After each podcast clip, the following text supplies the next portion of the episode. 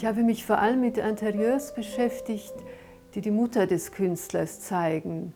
Beim Essen, beim Nähen, beim Lesen, mit einer Schale in der Hand, den Blick in die Ferne gerichtet.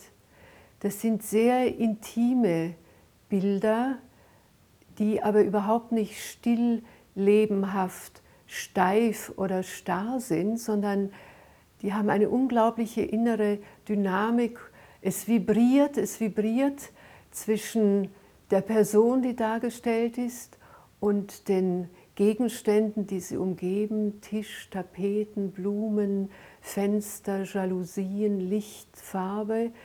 Es ist ein unglaublich schönes Vibrieren, das man auch irgendwie psychologisch deuten kann, denn es ist eine Person im Mittelpunkt, die denkt, fühlt, nachdenkt, äh, einer Tätigkeit nachgeht und diese Vibration, diese gewissermaßen psychologische Vibration wird aber eben auch malerisch umgesetzt. Mich regen diese Bilder sehr an, mir Geschichten auszudenken, mir auszumalen, was in der Frau vorgeht in dem Moment, wo sie die Schale in der Hand hält und den Blick in die Ferne richtet.